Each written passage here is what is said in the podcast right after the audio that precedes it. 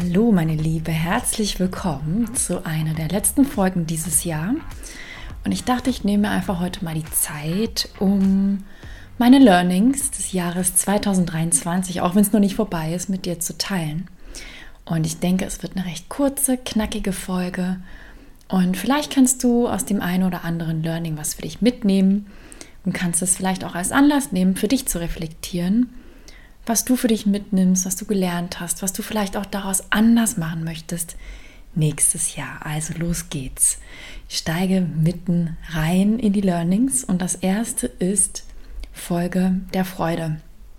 Das ist etwas, da hatte ich schon Anfang des Jahres eine Podcast-Folge drüber aufgenommen und es ist immer wieder ein Learning für mich, denn ich glaube, gerade in meinem Bereich, in dem ich arbeite tagtäglich, ja, mit Frauen, die sich beruflich verändern wollen, ist Freude etwas, was wir so sehr unterschätzen.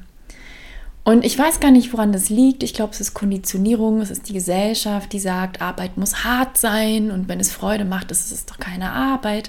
Ja, das preußische äh, Kulturgut schwingt da schon auf jeden Fall mit, gerade hier in Deutschland. Und das ähm, schlägt sich nieder in die Art und Weise, wie wir Arbeit leben, wie wir Arbeit denken, wie wir Arbeit für uns framen, für uns wahrnehmen. Und ich lade dich dazu ein zu sagen, natürlich darf Arbeit Spaß machen und überhaupt das Leben darf Freude machen. Und ich habe es auf jeden Fall zu einem riesengroßen Parameter gemacht in meiner Arbeit zu sagen, wenn ich da keine Freude habe, dann lasse ich es bleiben. Wenn es irgendwas gibt, was, was mich, was mir Energie zieht und nicht gibt, dann lasse ich es bleiben. Und das gilt natürlich nicht für so alltägliche Dinge wie Steuererklärung erledigen. Ne? Die muss ich machen, auch wenn ich gar keine Freude dran habe. Sonst habe ich irgendwann kein Business mehr. Das meine ich nicht. Aber wenn wir im Bereich der Projekte sind, wenn wir im Bereich der Kunden sind, im Bereich der Programme sind, in dem Bereich sind, den ich frei gestalten kann, dann habe ich es mir auf jeden Fall zum Credo gemacht zu sagen, Folge der Freude und schneide die Dinge weg, die sich schwer, zäh, mühsam, uninspirierend anfühlen. Und das habe ich dieses Jahr auch gemacht. Das zweite, und das geht so ein bisschen in die gleiche Richtung, ist, if it's not a hell yes, it's a no. Wenn es nicht ein hell yes ist, dann ist es ein Nein. Und da muss ich aber differenzieren, und das ist ganz wichtig, das gilt nicht für dieses mulmige Gefühl, was wir oft vor Entscheidungen haben. Und dieses mulmige Gefühl, was wir haben in der Nacht, bevor wir eine große Entscheidung treffen, das ist für mich etwas, das werte ich als positiv. Und da gibt es Nuancen, ja, es gibt ja einen Bereich, einen Toleranzbereich, wo man sagt so, nee, jetzt glaube ich, mir will mein Körper melden, das ist falsch. Aber es gibt auch einen Bereich, in dem ich sage, das ist goldrichtig. Weil ich bin jetzt dabei, mich zu strecken und ich bin dabei, eine Entscheidung zu treffen, die ungewohnt ist, vielleicht auch ungewohnt groß ist. Und das ist ein gutes, mulmiges Gefühl. Und das heißt nichts anderes, als dass mein Körper registriert, dass ich jetzt auf dem Weg bin, raus aus meiner Komfortzone zu treten. Und das ist übrigens oft etwas, was viele meiner Kundinnen auch sagen, bevor sie dann sich für eine längere Zusammenarbeit zum Beispiel entscheiden, dass sie sagen, wow, und als ich dann unterschrieben habe, da war ich ganz schön zittrig irgendwie, weil jetzt habe ich gemerkt, wow, jetzt wird es ernst. Jetzt unterschreibe ich hier für ein Coaching und das ist ein Invest und es ist ein Invest in mich und ich weiß aber, wenn ich das tue, muss ich mich rühren. Und deswegen, liebe Nicole, habe ich ein mulmiges Gefühl und dann sage ich immer, dann ist gut, das ist gut. Das ist gut, das ist nichts Negatives. Es bedeutet, du bist dabei, dich zu strecken. Und das möchte ich nun mal so am Rande sagen, wenn es darum geht, if it's not a hell, yes, it's a no. Da gibt es natürlich einen Toleranzbereich und es geht auch darum, sich ganz gut zu kennen, ja, seine somatischen Trigger, so nennt man das, zu kennen, zu wissen, wie fühlt sich das in meinem Körper an, wenn ich eine Entscheidung treffe, die mir ein bisschen ein mulmiges Gefühl macht, die mich aber erweitert, wo ich mich strecke und was ist ein mulmiges Gefühl, was mir sagt, nein, das solltest du nicht tun, was mich klein fühlen lässt. Und ich habe zum Beispiel dieses Jahr eine Entscheidung für eine Kooperation abgelehnt. Das wäre ähm, sehr easy Business für mich gewesen. Und ich habe aber gemerkt, ich bin nicht an easy Business interessiert. Erstens das. Das ist für mich kein Haupttreiber zu sagen, leicht verdientes Geld. Das war es noch nie. Und ich möchte Dinge machen, die mich groß fühlen lassen, die mich expandieren lassen, die mich ähm, fühlen lassen, als würde ich einen Schritt nach vorne machen. Und diese Sache war so eine reine Bequemlichkeitsnummer. Und da habe ich gemerkt, da habe ich eine Nacht drüber geschlafen und habe gemerkt, nee, es ist verlockend, aber es ist easy money. Es ist, äh, jetzt, wenn ich schon dran denke, ist mir langweilig. Will ich nicht. It's not a hell yes, it's a no. Und es hält mich klein und es hält mich in einem Bereich, der zwar sicher ist, aber der mir keine Freude macht. Also eigentlich könnte man sagen, habe ich da in diesem einen Punkt, in dieser einen Entscheidung, Punkt 1 und Punkt 2 in einem gefühlt und habe mich dann in dem Moment danach gerichtet. Weiteres Learning ist Imposter-Syndrom. Und vielleicht kennst du das. Das nennt man auf Deutsch das Hochstapler-Syndrom. Ich habe mich viel damit befasst in meinem Leben, weil ich das hin und wieder habe, auch in Phasen, wo ich Veränderungen mache, dass ich merke, oh, kann ich das denn überhaupt? Und vielleicht kann ich das gar nicht. Ja, das ist dieses Gefühl, ich mache hier irgendwas, äh, wofür ich eigentlich gar nicht qualifiziert bin oder ähm, wo ich mich irgendwann mal ertappe. Und es ist so spannend, weil ich habe mich letztens erinnert, da habe ich in meinem Schrank irgendwas gesucht. Ich glaube, es waren Steuerunterlagen und habe alte Arbeitszeugnisse gefunden. Und ich habe das Zeugnis meines Arbeitgebers gefunden, wo ich war, damals vor sieben Jahren, bevor ich gekündigt habe, bevor ich meine Konzernlaufbahn an den Nagel gehängt habe. Und ich weiß noch genau, es ist so absurd. Ich habe in der Woche meiner Übergabe, als ich dann schon gekündigt hatte und so, hatte ich damals noch zu Olli gesagt, du, ich glaube irgendwie, es kann sein, dass die mir gar nicht so ein gutes Zeugnis geben und ach, ich weiß nicht, ob es wirklich gut genug war und ob ich mich da jetzt in den letzten Wochen richtig, richtig reingehangen habe und da ist mir ein Fehler passiert in diesem einen Projekt und er meinte, ey, du bist, du bist crazy, du bist wirklich einfach nur verrückt. Und dann habe ich dieses Zeugnis bekommen und es war eine 1 plus mit einem Sternchen. Also wirklich, ich habe es noch einer Freundin gezeigt, die im HR arbeitet und die meinte, Niki, das ist, da haben sie dir wirklich den roten Teppich ausgerollt. Und mein Empfinden war aber tatsächlich, ich habe in der Woche sogar noch davon geträumt, das weiß ich noch. Ja, nee, das war nicht gut genug. Und da hätte noch was kommen müssen. Und es war aber sowas von gut genug. Und auch damals mein Arbeitgeber, mein, mein Chef damals hat gesagt, meine, so eine Übergabe habe ich noch nie gesehen. Die ist so durchdacht und gewissenhaft und es war alles fein. Und du kennst es vielleicht, diese Phasen des Zweifelns, eigentlich ohne Grund, ja, wo man einfach anfängt, sich selber alles auszureden, klein zu reden, zu sagen, nee, wer bin ich schon, dass ich sowas mache oder denke, sowas zu machen und es ist eh nicht gut genug, ich bin noch nicht gut genug, noch nicht qualifiziert genug, bla bla bla. Imposter-Syndrom, Hochstapler-Syndrom. Google es, wenn du es noch nicht kennst. Und ich habe gemerkt, dass das auch eine ganz spannende Dynamik hat, weil einerseits ist es bei mir so, ich weiß nicht, wie es dir geht, das kommt natürlich auch in Phasen, in denen ich mich strecke, in denen ich neue Dinge ausprobiere, etwas mache, was ich noch nicht zuvor gemacht habe. Das ist klar. Aber es kommt vor allem auch dann, und auf den Punkt hat mich der Olli gebracht, es kommt vor allem auch dann, wenn ich uninspiriert bin. Und warum hat er mich darauf gebracht? Ich weiß nicht, ob du Sam Colder kennst. Das ist ein ganz bekannter, tatsächlich Influencer im Bereich Reisen hat aber auch Colder Productions, heißt es, glaube ich, ist eine Film-Making-Firma, ganz begnadeter Filmemacher, wenn man so will. Und der hatte letztens einen Auftrag, ich glaube, es war mit Sony, war es Sony oder Canon, ich weiß es nicht genau. Und in diesem Film, den er für die gemacht hat, hat er auch von Imposter-Syndrom gesprochen. Und es war so cool, weil wir haben es zusammen geguckt, Olli und ich, und er sagte, naja, ich kriege das immer, wenn ich uninspiriert bin. Dann fange ich an zu zweifeln. Uh, who am I to do this? Bla bla bla, all diese Dinge. Sobald die Inspiration da ist, ist es total interessant zu beobachten, dass die weniger wird, diese Stimme, dieses, das kannst du noch nicht, bla bla bla. Weil dann steht die Inspiration im Vordergrund. Und das ist so spannend. Ich habe da sehr viel drüber nachgedacht und ich muss sagen, das ist bei mir genauso.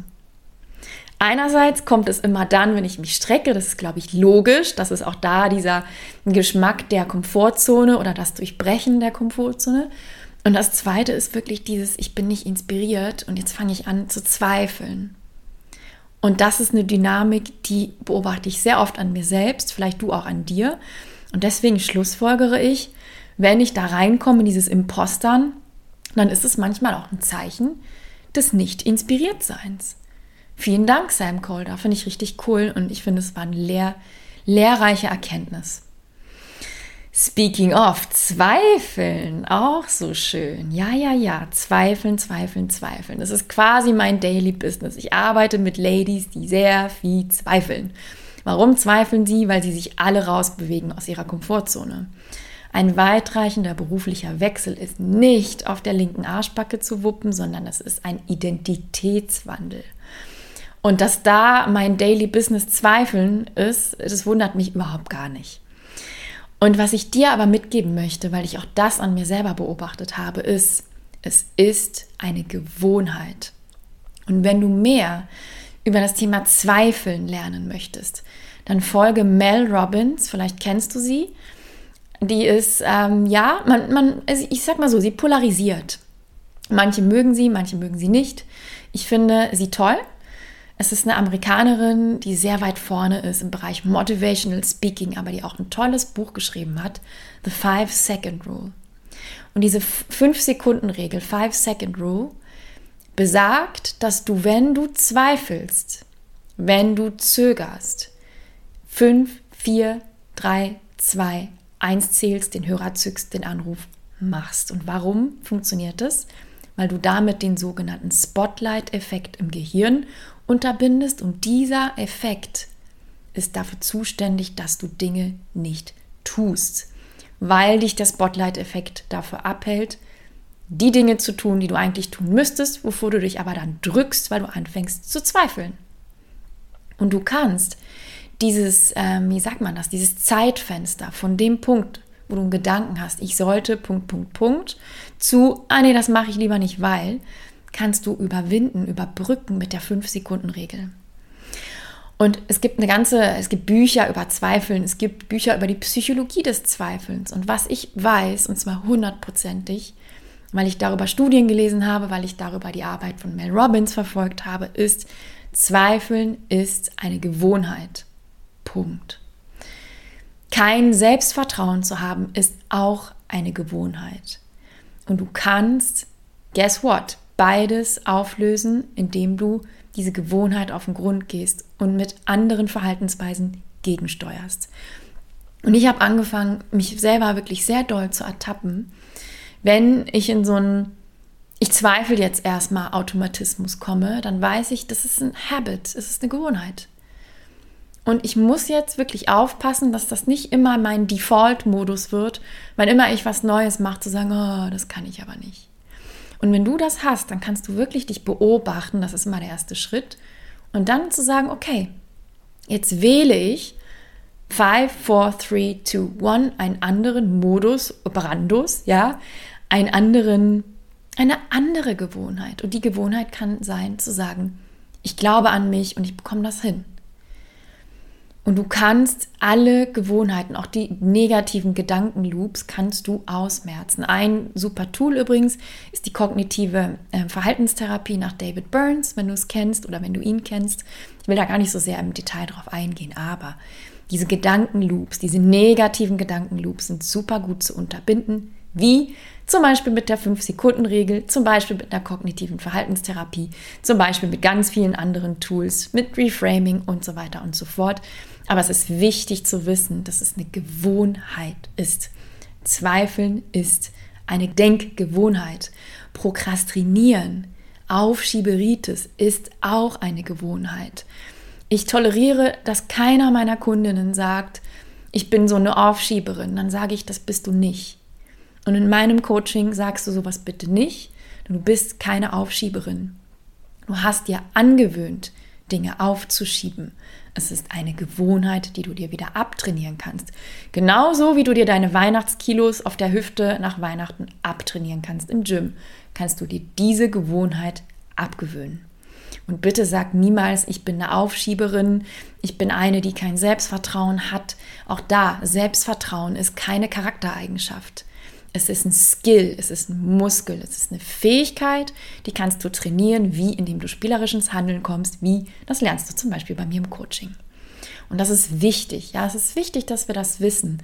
Und ich habe mir das auf jeden Fall dieses Jahr wieder vor Augen geführt, dass ich da ähm, mich noch mehr beobachten muss manchmal. Und dass ich diese Gewohnheit des Zweifelns auch wieder hin und wieder so ablegen darf und wirklich proaktiv gegensteuern darf.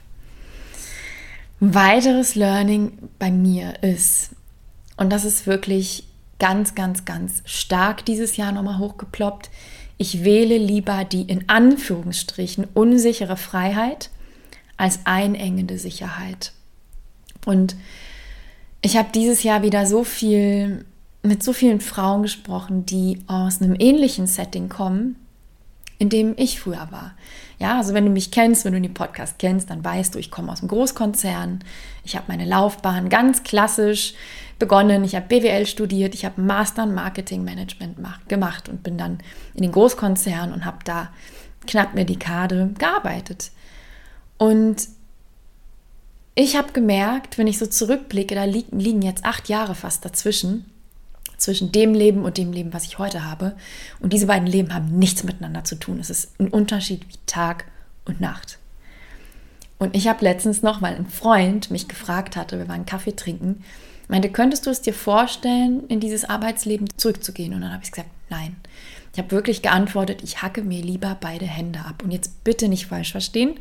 Ich sage nicht, dass das falsch ist. Ich sage nur, es ist für mich falsch, in einem starren Arbeitskonstrukt zu sein. Ich möchte, glaube ich, tatsächlich nie wieder angestellt sein. Ich habe zwischendurch mal ein Experiment gemacht das war 2019, da war ich mal für einen Zeitraum, ich glaube, es waren sechs Wochen, war ich mal angestellt in Teilzeit und ich fand es fürchterlich. Weil zu dem Zeitpunkt war ich schon drei Jahre frei, also frei in meiner Tagesgestaltung. Ich war schon als Freelancerin tätig. Ich hatte schon mein erstes Business, meinen ersten Verlag gegründet. Und ich habe mir so schnell angewöhnt, dass das mein neues Normal ist. Und Deswegen sage ich, mein Learning dieses Jahr ist, ich würde, glaube ich, tatsächlich immer wieder, immer wieder die in Anführungsstrichen unsichere Freiheit versus, also statt der einengenden Sicherheit wählen. Und allein, weil es mich lebendig fühlen lässt, weil Freiheit für mich mein höchstes Gut ist, mein wichtigster Wert. Und wie ich Freiheit für mich definiere, muss überhaupt nicht sein, wie du Freiheit für dich definierst. Werte sind nie absu wie sagt man, absolut, sondern die sind natürlich immer individuell, individuell betrachtet, ja, also wie du einen Wert für dich einsortierst, was der für eine Bedeutung für dich hat, ist vielleicht ganz anders wie für mich. Angenommen, wir hätten die, die drei gleichen wichtigsten Werte, du und ich. Meine sind Freiheit, Authentizität und Mut. Und du hättest die auch und du würdest sagen, nee, nee, für mich ist Mut aber was ganz anderes, würde ich sagen, fein. Aber ich habe Freiheit für mich geframed als Selbstbestimmtheit. Und das ist ganz wichtig. Das heißt nicht, dass man frei ist von jeglichem Commitment. Das ist ein riesengroßer Irrglaube, den ich so oft beobachte. Dieses, ja, Freiheit bedeutet ja, dann lebt man in den Tag hinein und man hat keine Verpflichtungen. Ich habe lauter Verpflichtungen. Ich habe lauter Verpflichtungen. Aber diese Verpflichtungen habe ich selbst gewählt. Und das, meine Liebe, ist das, was ich meine. Und das ist ein riesengroßer Unterschied. Und Freiheit bedeutet absolut auch Commitment. Ich bin der festen Überzeugung, Freiheit kannst du niemals ohne Commitments haben. Denn wenn du sagst, ich lasse mir immer alle Möglichkeiten offen, ich möchte mich nie auf etwas festlegen, ich möchte immer alle Möglichkeiten offen haben, das ist für mich ist das der ultimative Knast. Denn das bedeutet, dass du im Ende gar keine Freiheit hast, weil du gar keine klaren Commitments hast, weil du gar keine klaren Rahmen hast für deine Freiheit innerhalb derer deine Freiheit ausgelebt werden kann. Genau das gleiche gilt für Kreativität. Das ist meine ganz klare Meinung und deswegen sage ich, ich wähle lieber die unsichere Freiheit und wie ich Freiheit für mich frame, ist individuell, statt der einengenden Sicherheit, für mich einengenden Sicherheit. Und ich glaube, was ich auch lernen durfte, ist, Sicherheit hat für mich sehr wenig mit das, was in meinem Konto ist, zu tun. Und klar, es gibt gewisse Parameter, die müssen da sein. Wir müssen alle wissen, wie bezahle ich meine Miete und wie ähm, zahle ich meine Steuer und so weiter. Das meine ich nicht. Aber ich muss sagen, ich habe für mich an Momenten mich freier, auch finanziell gefühlt, an dem ich gesehen habe, wie mein Konto geschmolzen ist wie Schnee in der Sonne, als in Momenten, wo ich damals noch angestellt war, wo ich einen dicken, fetten Bonus und einen Dienstwagen und ein Weihnachtsgeld bekommen habe, wo ich mich aber so unfrei und unsicher gefühlt habe. Das ist eigentlich das, was ich sagen wollte. Unsicher. Und das ist etwas, das gebe ich dir unbedingt mit zum Nachdenken, zu sagen, was ist für dich eigentlich überhaupt Sicherheit? Und was ist überhaupt Freiheit? Das sind so wichtige Fragen. Wie definierst du für dich Sicherheit? Und für mich ist das sehr weit losgelöst von meinem Kontostand. Und ich definiere das für mich wie ein inneres Gefühl. Und das ist erstmal herzlich wenig connected mit dem, was mein Konto gerade aufzeigt. Und natürlich vorausgesetzt, die Grundbedürfnisse sind gedeckt. Das ist ganz klar. Weiter geht's. Auch ein weiteres Learning, nicht neu, aber immer wieder neu ist, wir sind immer im Wandel und es gibt kein Ankommen. Und es ist auch so ein Phänomen, was ich so oft beobachte, dieses, ja, man muss ja irgendwie ankommen und man muss irgendwie setteln und man muss die Häkchen setzen auf irgendeiner Liste. Für mich, und ich habe gestern mit einer Freundin einen Kaffee getrunken, wir haben beide gesagt, wir haben das gar nicht. Ich habe überhaupt keine Liste mit irgendwelchen Häkchen. Ich muss das gar nicht. Für mich ist das Leben auch kein Ankommen. Für mich ist das Leben ein Prozess. Es ist eine endlose Reise und wir sind immer in, in Wandel, du und ich. Immer. Immer. Wir sind nie fertig. Nie. Und ich möchte auch gar nicht ankommen. Ich für meinen Teil. Ich habe überhaupt keinen Bock, dass mein Leben in trockenen Tüchern ist und dass ich äh, jetzt gesettelt bin und jetzt hier 30 Jahre wohne äh, und dass das für mich der Albtraum schlechthin. Vielleicht nicht für dich, aber für mich ist es das. Und ich weiß einfach, ich bin immer im Wandel, du bist es auch. Und wir sind immer in Bewegung, innerlich, äußerlich, die ganze Zeit, all the time. Und das merke ich im Coaching, das merke ich an mir. Und ich finde das einerseits, nicht einerseits, ich finde das befreiend. Ich finde es befreiend zu wissen, wir sind nie fertig. Wenn du irgendwas erreicht hast, innerlich, äußerlich, wie auch immer, kommt immer ein nächstes Level und die nächste Zwiebelschicht und die nächste Herausforderung. Und das ist nun mal das Leben. Und ich finde das befreiend, ich finde das entspannt und ich weiß auch, dass ich damit mit diesem Learning oder mit diesem Wissen so viel nachsichtiger mit mir sein kann, aber auch mit den Frauen, die ich begleite, weil ich einfach weiß, wir sind immer in Bewegung, immer im Wandel, nichts ist so sicher wie der Wandel. Und das ist, finde ich, schön und es ist befreiend und ähm, es ist auch ganz wichtig, dass man das immer wieder, finde ich, sich vor Augen führt. Damit einhergeht Learning Nummer 7, Enjoy the Journey. Genieße die Reise. Ich habe ja letztens einen Podcast darüber aufgenommen. Genieße die Reise, genieße den Prozess, wo auch immer du gerade stehst. Vielleicht sagst du, es ist Dezember und ich habe vielleicht ein paar Ziele nicht erreicht. So what? Wer sagt, dass du die nicht nächstes Jahr erreichen kannst? Und es geht doch nicht darum, möglichst viele Striche auf deiner Liste zu haben möglichst viele Häkchen in deinen To-Dos, sondern es geht doch viel mehr darum, in welchem Spirit, mit welcher Haltung, in welcher Energie hast du diese Dinge denn in Anführungsstrichen erledigt. Hast du dich abgestrampelt, abgerackert, äh, gehetzt, gestresst, nur damit du da die Häkchen gesetzt hast? Oder warst du, während du auf dem Weg warst, wo auch hin auch immer, hast du den Prozess genossen? Warst du offen? Warst du neugierig auf das, was kommt? Warst du nett zu dir selbst? Hast du dir selber verziehen, wenn du dich mal zum 80. Mal im Kreis gedreht hast? Und ich für mich habe entschieden, und ein schönes Gespräch dazu war auch die Podcast-Folge mit Kati Ursinus, die letztens bei mir zu Gast war, die das genauso sieht, die gesagt hat, hey, es geht doch darum, auf dem Weg zu genießen. Und wir sind natürlich zutiefst konditioniert in unserer westlichen Zielegesellschaft, immer nur auf Ziele zu gaffen und zu sagen, wenn dann. Wenn ich dann erstens so und so viel verdiene, wenn ich diesen Mann heirate, wenn ich die und jene Kinder habe, wenn ich in diesem Haus wohne, dann bin ich glücklich. Und ich sage, das ist der ultimative Knast. Und wenn du so denkst und wenn ich so denke und wenn wir alle so denken, dann sind wir wie Esel, die nach einer Karotte herrennen und diese Karotte aber niemals fressen werden. Nie.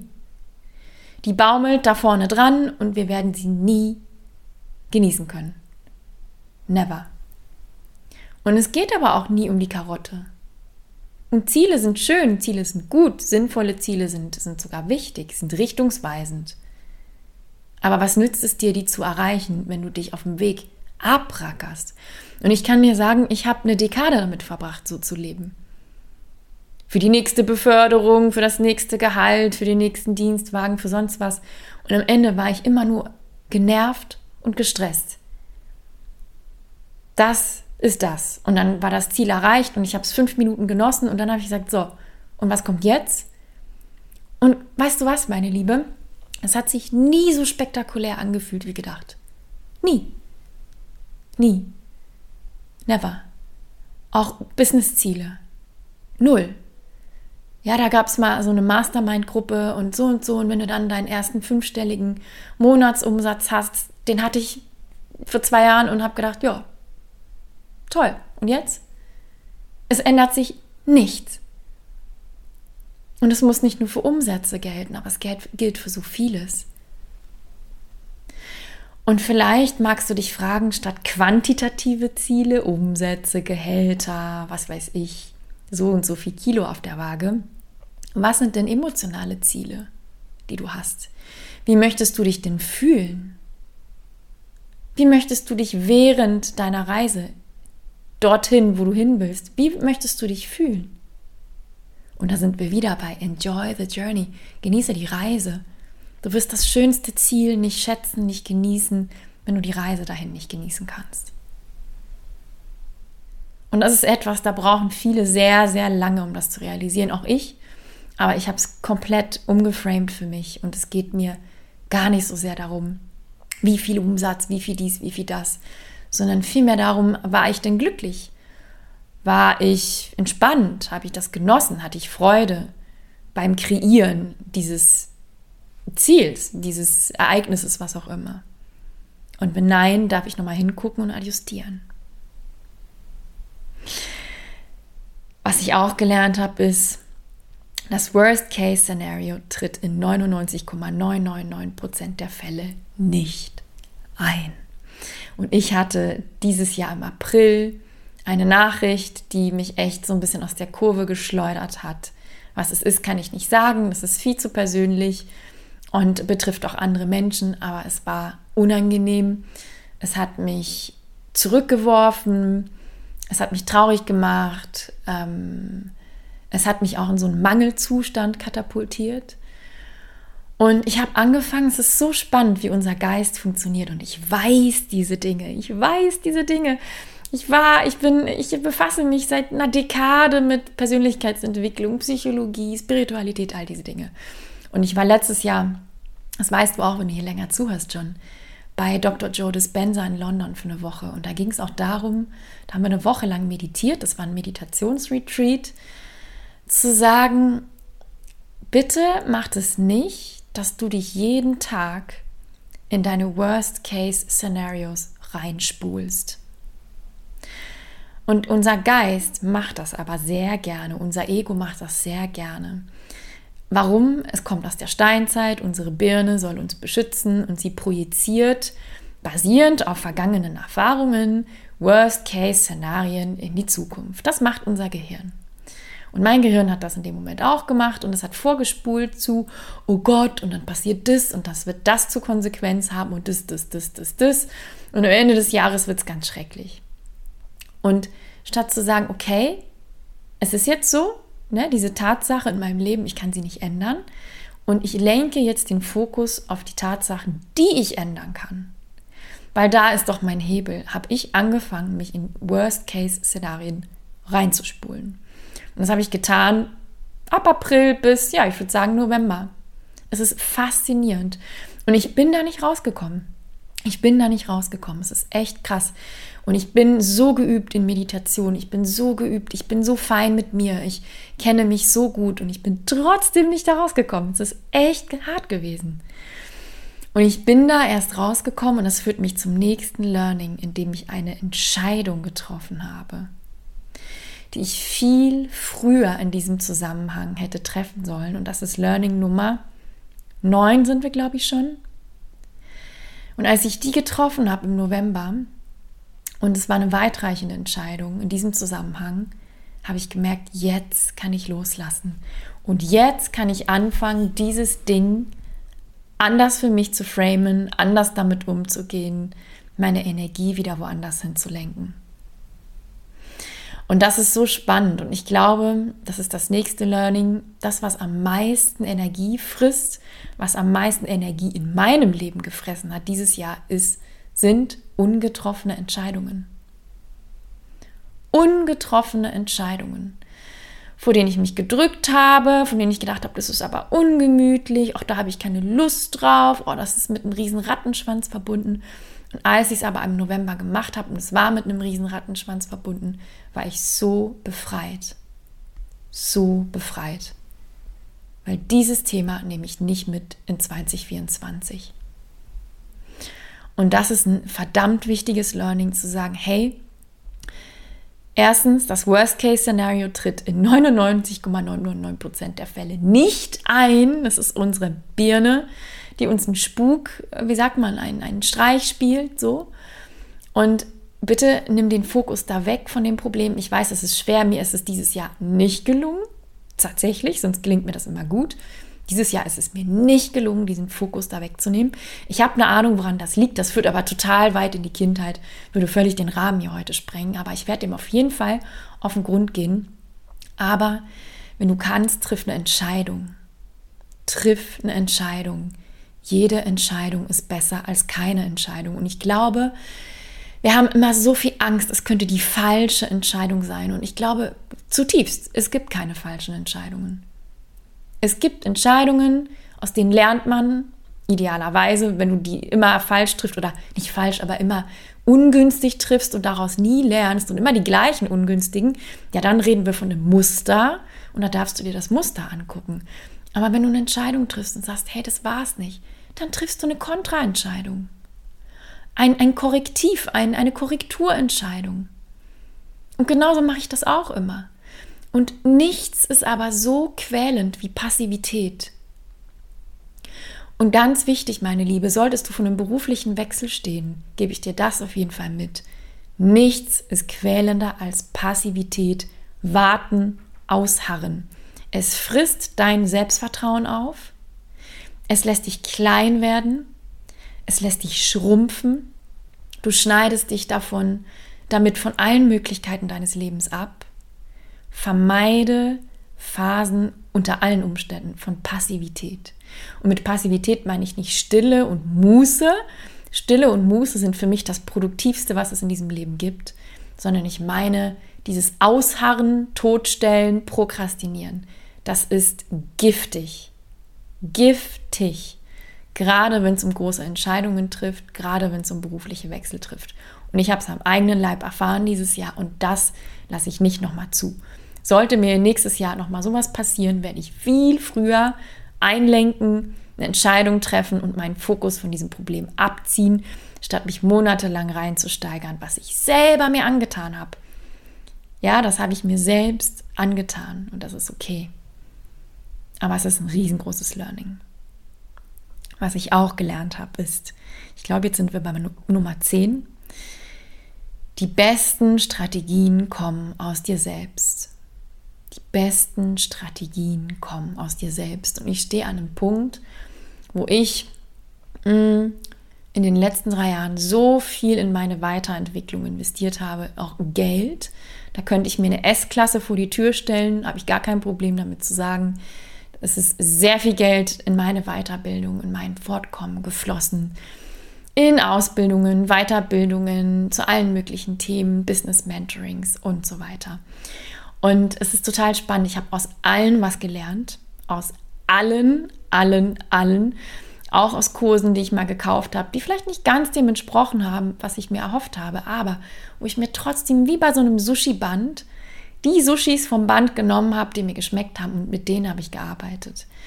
Und ich merke aber, gerade tatsächlich merke ich, für 2024 werde ich mir erstmal nichts mehr buchen an Input, an Beratung, an Mentoring. Ähm, es gibt eine Weiterbildung, die schließe ich im März noch ab oder Ende Februar.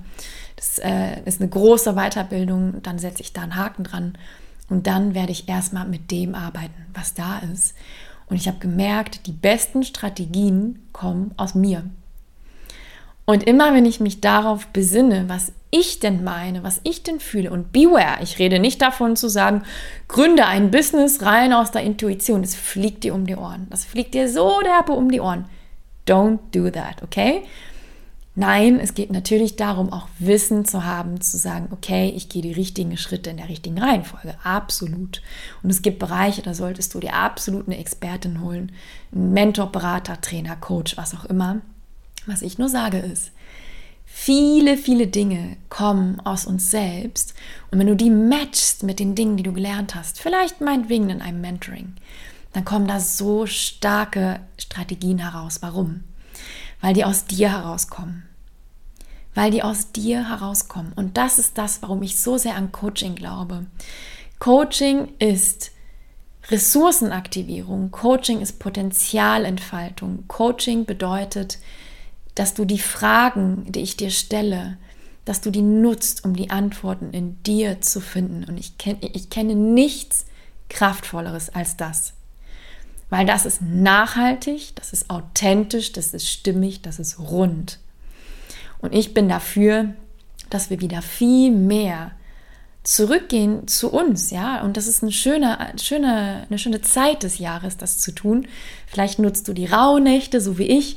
Ich habe mich eingetragen bei Eva Maria Zurhorst. Die macht ja immer eine Rauhnachtsgeschichte zwischen den Tagen. Wenn du nicht weißt, was das ist, google das einfach. Ähm, aber das ist eine schöne Zeit des Jahres, um dich wieder mit dir zu connecten, zu sagen, so, was fühle ich? Was spüre ich, was ist denn für mich richtig stimmig und gut, unabhängig davon, was die ganzen schlauen Leute in den sozialen Medien und in den Podcasts sagen. Und dann wird es rund. Und ich habe mir wirklich angeguckt, so ein bisschen, als ich hier meine Unterlagen sortiert habe, die Kurse, die ich in den letzten Jahren gemacht habe, und habe gesagt, ja cool, ich habe dem so viel abgewonnen und ich habe sie aber immer gematcht mit meinen individuellen Strategien, mit den Dingen, wie ich mein Business führen möchte. Und das ist sehr unterschiedlich, als wie viele Kollegen von mir das machen. Und ich habe aber gemerkt, das ist my way of doing it. Und ich launche anders als die meisten meiner Kollegen. Ich baue meine Programme anders auf. Ich mache vieles anders und das ist auch gut so. Und eine Zeit lang habe ich gedacht, ich darf das nicht und ich merke doch, das darf ich sehr wohl. Weil das ist das, was zu meinem Erfolg so wie er für mich sich stimmig und gut und richtig anfühlt, führt. Und ich möchte dich damit ermutigen, deine Strategien zu entwickeln. Und die Voraussetzung dafür, meine Liebe, ist natürlich, dass du dich gut kennst. Was waren die Learnings? Ich spule nochmal für dich zurück. Learning Nummer eins ist Folge der Freude. Erlaube dir Freude zu haben und bitte erlaube dir Freude bei der Arbeit zu haben. Es ist es ist ein Game Changer und es ist ein Qualitätsmerkmal. Ich sehe, fühle, spüre, wenn jemand Freude an dem hat, was er macht oder was sie macht. Da ist eine ganz andere Qualität dahinter. Da ist ein anderes Liebe zum Detail.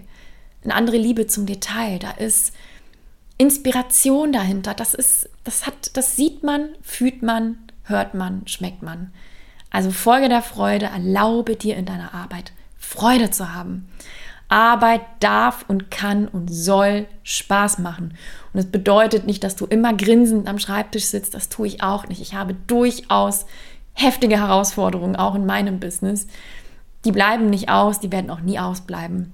Und das heißt aber nicht, dass ich nicht unterm Strich Freude an dem habe, was ich tue. Und ich liebe das, was ich tue, sonst würde ich es nicht machen. Und das darfst du auch. Erlaube dir Freude. Learning Nummer zwei ist, if it's not a hell yes, it's a no. Traue dich, Nein zu sagen zu Dingen, die zwar bequem sind, easy money sind, was weiß ich was sind, aber die dich nicht begeistern, die dich nicht groß fühlen lassen, die dich nicht dahin bringen, wo du langfristig hin willst. Und ich habe zu einer sehr lukrativen Kooperation Nein gesagt. Es war ein beherztes Nein und ich bin sehr froh drum, dass ich da nicht zugestimmt habe. Es war verlockend, aber ich habe gespürt, it's not a hell yes. Also ist es ein No Ich habe auch gemerkt, Imposter-Syndrom ist ein Zeichen des Nicht-Inspiriertseins, kann ein Zeichen dafür sein. Das heißt, immer dann, wenn du anfängst zu sagen, oh, who am I to do this? Warum sollte jemand wie ich das können? Komm in die Inspiration, komm in die Kreation. Reduziere deinen Input, wenn du magst. Und das ist auch ein Learning dieses Jahr. Weniger Input. Create first, consume later. Das füge ich nochmal als elften Punkt hinzu. Mehr kreieren, weniger konsumieren. Mehr aus dir heraus gestalten, weniger auf Instagram scrollen. So wichtiges Learning für mich auch dieses Jahr. Für meinen Teil, ich gucke kaum noch irgendwas auf Instagram. Ich habe alles auf lautlos. Es gibt Kundinnen, deren Profile unterstütze ich. Ansonsten gucke ich mir da gar nichts mehr an. Höchstens mal ein paar nette Interior Design Accounts. Aber die gucke ich mir an, um schöne Möbel zu sehen und nicht um zu gucken, wie ich denn zu leben habe oder wie ich mein Business zu führen habe. Sondern gehe da wirklich raus aus dem Vergleich. Create first, consume later. Ich habe auch gelernt, Zweifeln ist wie so vieles andere eine Gewohnheit und zwar eine negative Denkgewohnheit. Und die kann ich mir so sehr abtrainieren wie alles andere auch. Und du kannst das auch. Zum Beispiel, indem du die 5-Sekunden-Regel von Mel Robbins benutzt und in dem Moment proaktiv einen anderen Gedanken dir laut sagst. Ich habe auch realisiert, ich wähle lieber die in Anführungsstrichen unsichere Freiheit statt einengende Sicherheit. Für mich ist klar, ich bin absolut im richtigen Arbeitsmodell. Ich könnte mir zu diesem Zeitpunkt, ich glaube tatsächlich, nie wieder vorstellen, in einem festen Arbeitsverhältnis zu sein, wo mir jemand sagt, wann ich wo sein soll, wie viel Urlaub ich nehmen soll, was ich zu tun habe. Das ist für mich gerade tatsächlich nach fast acht Jahren in der Selbstständigkeit undenkbar. Und das, was ich jetzt lebe, ist mein neues Normal. Das war früher nicht mein Normal. Das ist es jetzt und ich würde es jederzeit, trotz der Schattenseiten, und die gibt es, wieder wählen. Was ich auch gelernt habe, ist, wir sind immer im Wandel, immer. Du, ich, jeder Mensch ist stetig im Wandel. Wir verändern uns täglich. Ja, wir nehmen neue Infos auf, wir machen neue Erfahrungen. Du bist nicht die, die du gestern warst. Ich bin auch nicht die, die ich gestern war. Und das ist gut. Das ist gut. Das ist eine große Chance und das ist befreiend. Ich habe auch gelernt, das Worst-Case-Szenario tritt 99,99999 Prozent der Fälle nicht ein und deswegen bringt es auch nichts, sich da reinzusteigern, so wie ich selber dieses Jahr das gemacht habe, sondern wirklich zu versuchen, eine kraftvolle Entscheidung zu treffen, zu sagen, kann ich das ändern? Wenn nein, lasse ich es los, gehe in die Akzeptanz und Akzeptanz heißt nicht gut heißen, aber ich realisiere, ich kann es nicht ändern und dann lege ich meinen Fokus woanders hin. Die besten Strategien kommen aus uns selbst, ist ein weiteres Learning, ja, also weniger nach außen, was machen alle anderen, was muss ich auch machen, zu gucken, wer bist du, was möchtest du, was fühlt sich für dich stimmig an. Nichts frisst so viel Energie wie ungetroffene Entscheidungen, habe ich selber am eigenen Leib erfahren. Und enjoy the journey, genieße die Reise, wo auch immer du hin willst, was auch immer du dir für 2024 vorgenommen hast. Genieße die Reise. Wenn du die nicht genießt, wenn du den Prozess nicht genießen kannst, wenn du den nicht ansprechend gestalten kannst, dann wirst du auch das Ziel nicht genießen. Speaking of, wenn du gerade sagst, ah, ich stehe vor einem beruflichen Wandel, ich, ich weiß, 2024 soll nicht so sein wie 2023, bist du herzlich eingeladen, dir ein kostenfreies Erstgespräch bei mir zu buchen. Ich habe auch ein paar Termine zwischen den Tagen frei. Wenn du da frei hast und du sagst, so, jetzt habe ich endlich die Muße, jetzt arbeite ich nicht, jetzt bin ich zu Hause, jetzt komme ich zur Ruhe und jetzt möchte ich mal zumindest den ersten kleinen Minischritt machen in Richtung eines neuen Berufslebens, dann bin ich gerne für dich da. Kleiner Disclaimer auch am Rande. Wir haben noch ein Plätzchen frei im Female Purpose Gruppencoaching. Wir sind am 14. Dezember im Soft Launch gestartet. Was bedeutet das? Das machen wir immer so. Wir starten mit einem Kickoff und nach dem Kickoff ist das Programm noch für zwei, drei Wochen offen, bis es dann richtig im Januar losgeht. Am 4. Januar geht es dann richtig los. Kannst du noch mit einsteigen. Wenn du sagst, ja, ich glaube, ich möchte doch noch dabei sein. Ich habe ein paar Erstgespräche gerade noch in der Pipeline von Nachzüglerinnen. Kannst du gerne dabei sein. Du findest dazu auch eine komplette QA-Folge in diesem Podcast. Du findest die Infoseite in den Show Notes. Es ist ein 14-wöchiges Programm mit ganz tollen Frauen und mir. Wir haben Live-Abschlussevent in Düsseldorf. Wir haben fünf super tolle Gastspeakerinnen und vieles mehr. Und unser Ziel ist wirklich, gemeinsam den Stein ins Rollen zu bringen, damit du Klarheit für deine beruflichen Next Steps in 2024 hast. Meine Liebe, ich hoffe, du konntest ein bisschen was mitnehmen und vielleicht war ein Learning dabei, wo du sagst, ja, das war ein interessanter Gedanke oder das geht mir genauso oder ja, da, da denke ich mal ein bisschen drauf rum. Ich bin gespannt, freue mich wie immer, wenn du mit mir in Kontakt trittst. Auf Instagram at femalepurpose, alles zusammengeschrieben in einem Wort.